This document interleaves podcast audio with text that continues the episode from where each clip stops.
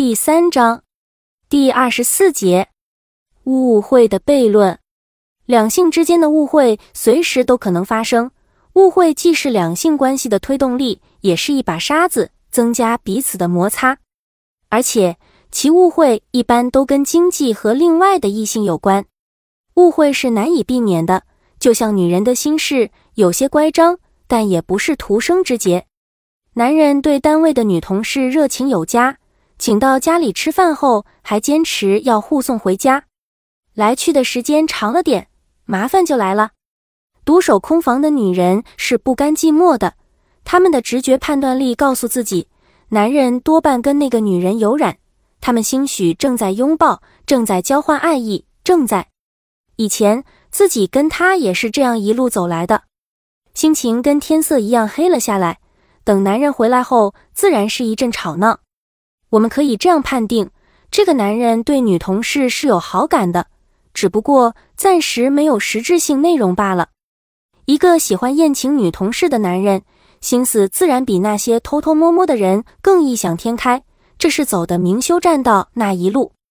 当身边的眼睛失去警惕，以为事情就水到渠成了。但误会就像一柄双刃剑，一方面反映出女人对自己的感情的占有欲，另一方面，误会极可能拉大彼此间的裂痕。把自己推向另一个女人的怀抱，这个时候，男人总是一脸无辜的神情，坐在哭泣的女人身边，痛说事情始末。女人一声不吭，却是在认真的倾听，并从他的话语里发现任何可疑之处。在这个时候，即使很聪明的男人也在犯一样的错误，那就是希望用很多的废话来宽慰女人的心。殊不知，越是这样，就越给人欲盖弥彰的感觉。